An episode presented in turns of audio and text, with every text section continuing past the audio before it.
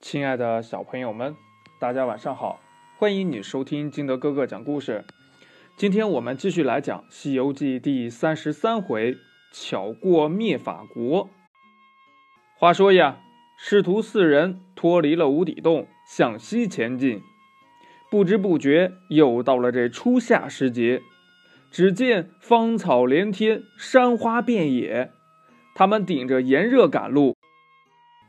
忽然呀，从路边的树荫里边走出了一个老婆婆，还牵着一个小孩儿。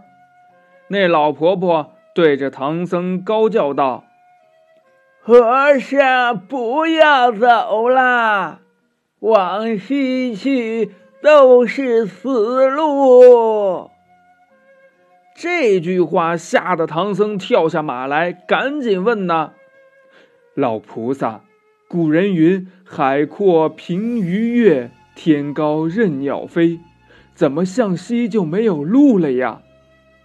那老婆婆用手朝西方一指，说：“再过去五六里就是灭法国。那国王两年前许下天愿，要杀。”一万个和尚，这两年呢，已经陆陆续续杀了九千九百九十六个和尚了，只等着再杀四个，就凑成一万了。你们去呀，不是正好送命吗？唐僧听了，心里害怕。战战兢兢地问呢：“请问可有不进城的小路？贫僧转过去吧。”那老婆婆笑道：“呀，哈哈哈转你们是转不过去了，除非呀，你们飞过去。这悟空呀，他是火眼金睛。”认出了老婆婆和小孩是观音菩萨和善财童子，慌忙下拜叫道：“菩萨，弟子失迎了。”菩萨驾起祥云回南海去了。这吓得唐僧、八戒、沙僧也跪倒在地上朝天礼拜。悟空安顿好了师傅，叫八戒、沙僧好好的保护，自己先去城中查看情况。他跳在空中，从云端往下看，只见那城中喜气冲天，祥光荡漾，心里边就十分的不解：这样好的地方，为什么要灭法呢？于是呀，悟空摇身变做了一只飞蛾，在这大街里边东张西望。忽然呀，看到街角亮起了一排灯笼，飞过去一看，原来是几家客店。悟空飞进正当中的一家，叫王小二店。见店里呢住了八九个客人，都吃了晚饭，脱了衣服头巾，上床睡了。这悟空暗喜呀，心生一计，飞身往那灯火上一扑，就把这灯火给扑灭了。又变成了一只老鼠，吱吱的叫了两声，拿了衣服头巾就往外走。那店家以为是老鼠成了精呢，吓得急忙来追赶。悟空高声叫道：“俺乃是齐天大圣林凡，保护唐僧去西天取经，特来借此衣冠，过了城就当送还。”悟空让唐僧三人换上了从店里边拿回来的衣服头巾，自己呀也换了一套。他们呢，都打扮成俗人的样子。悟空又给每个人起了一个俗名儿，分别叫唐大官、孙二官、朱三官、沙四官，而且呀，都以兄弟相称。他们四个人呀，赶紧牵马挑担，径直来到了王小二店对面的一家客店，叫赵寡妇店。只说是贩马的客人叫店家安排晚斋来吃了，就要早点休息。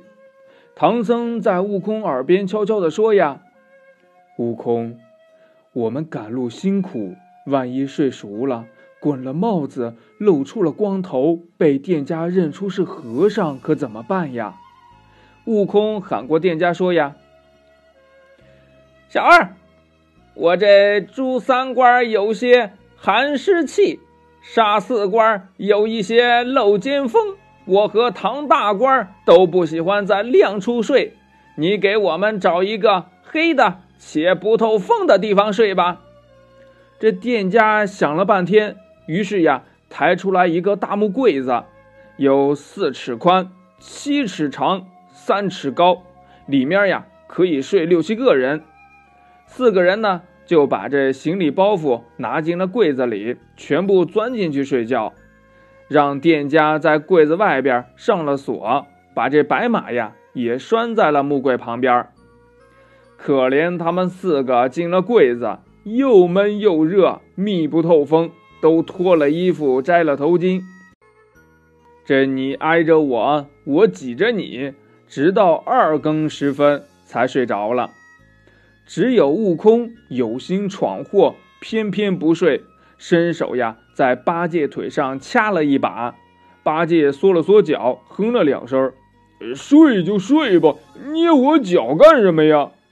悟空捣鬼的说：“呀，我们原先本钱五千两，前次卖马得了三千两，如今包袱里现有四千两，这马呀还能卖三千两，也是一本一利的买卖，够了，够了。”岂知店里的那些伙计呀，本来就是和强盗是一伙儿的，听悟空说有这么多银子呢。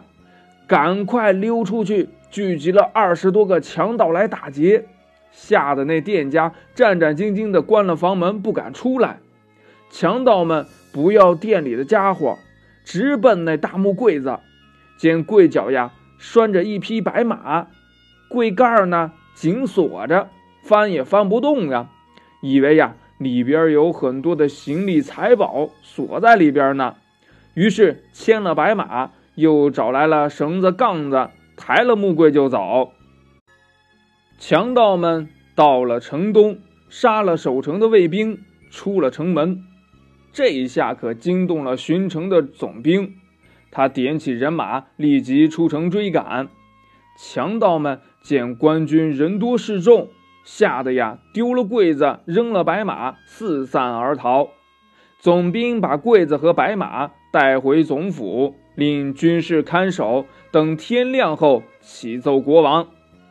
唐僧在柜子里边埋怨悟空说：“呀，你这猴头害死我了！如今被锁在柜子里，明天见了国王，现成的请他来杀呀，正好凑满一万只数。”悟空说：“呀，师傅且忍耐些，俺老孙自有办法。”于是呀。他就使了一个神通，把这金箍棒变成了一个钻子，在柜子上呀钻出了一个小孔，自己呢变作一个小虫，从这个小孔里边呢爬了出去。悟空来到了皇宫，只见这国王呀正在熟睡呢，于是使了一个分身法，将左臂上的毫毛都拔了下来，变出很多的小悟空。又将右臂上的毫毛都变成了瞌睡虫，念动咒语，叫出了当地的土地神，把瞌睡虫呀撒到了皇宫内院、五府六部和各衙门大小官员的家里，让他们呀沉沉的睡去。又把这金箍棒晃一晃，变成了千百个剃头刀，吩咐小悟空各拿一把去给他们剃头。全部剃头成功以后，悟空收了毫毛，再变成小虫，爬进了木柜里睡觉。那皇宫内院的宫女和大小太监一早起来，发现没了头发，惊的是目瞪口呆呀，一个个眼中噙泪，又不敢声张。皇后醒来了，也发现自己的头发没了，急忙到龙床一看。只见井被窝里睡着一个和尚，忍不住叫出声来。这国王呢也被惊醒了，看见皇后的光头，吓得连忙爬起来问道：“哎，爱妃，你怎么这个模样？”皇后说：“呀，陛下，您也是如此呀。”那国王赶紧摸摸头，吓得是魂飞魄散。又见宫女儿、太监一起光着头跪下说：“呀，陛下，我们做了和尚了。”国王见了，眼中流泪，说道：“呀，唉，想是寡人杀害和尚，老天怪罪下来了呀。”这国王一上朝。又发现国中大小官员一夜之间也全都变成了光头，群臣们眼泪汪汪地说：“呀，从今以后再也不敢杀戮和尚了。”正要退朝呢，巡城总兵上前启奏说：“截获了贼赃，是一个木柜子，一匹白马。”国王大喜，命军士把木柜抬上殿来，刚打开柜门。八戒就从里边跳了出来，吓得文武百官胆战心惊，口不能言。又见悟空搀出了唐僧，沙和尚搬出了行李。八戒见总兵官牵着白马上前，大喝一声：“马是我的，拿过来！”吓得那总兵翻了一个跟头，跌倒在地。那国王一看是四个和尚。连忙下了金銮宝殿，问道：“呀，长老从哪里来？为何在这柜中安歇？”唐僧说：“呀，贫僧是东土大唐派往西天拜佛求经的和尚，知道陛下要杀和尚，只好扮作俗人，躲在木柜中安歇。不料被强盗偷出城去。”又被总兵捉住抬来，还望陛下恕罪。国王说：“呀，朕曾经遭受和尚的诽谤，所以许下天愿，要杀一万个和尚。不想昨夜削发为僧，还望长老能收我为徒。”八戒听了。呵呵笑道：“呀，哎，那既然要拜师，呃，不知有何见面礼呀？”国王说：“呀，愿将国中财宝献上。”悟空说：“呀，莫说财宝，你只要把官文给倒换了，送我们出城，保你的江山永固，福寿无疆。”国王随即命光禄寺大摆宴席，群臣一起拜唐僧为师。请唐僧代改国号，这悟空说呀：“灭字不通，可改为清法国。”国王连连谢恩，摆起銮驾，送唐僧四人出城西去了。